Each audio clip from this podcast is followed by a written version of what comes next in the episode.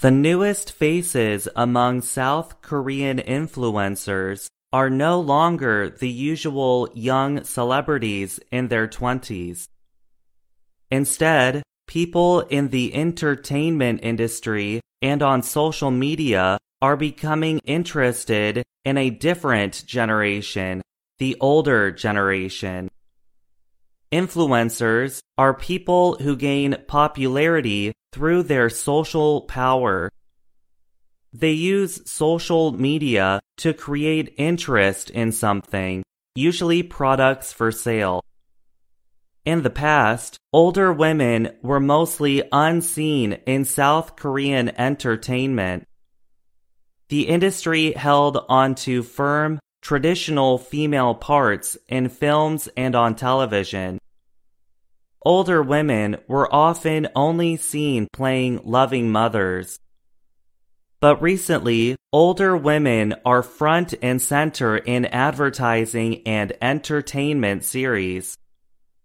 A leader in the movement is Oscar winner Jung Ya Jung. The 74 year old actor starred in the film Minari.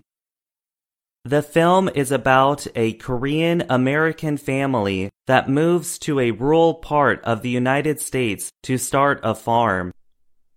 In a recent advertising campaign, Jung is the face of a South Korean beer company.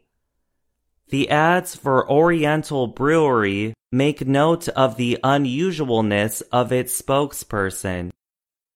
Jung says, For someone like me to be on a beer ad, the world has gotten so much better. With a beer in her hand, Jung says she makes friends by being her true self.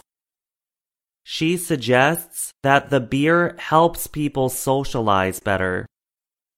South Korean producer Kim Se-hee said Jung's Oscar win earlier this year influenced his entertainment series What's Up, K-Grandma? Kim said South Korean young people have a new interest in the older generation. They created a new word, harmaenial. It is a combination of the South Korean word harmoni or grandmother, and the English word millennial used to describe the younger generation. Kim said the series was one of the first Korean shows to have grandmothers as the main characters.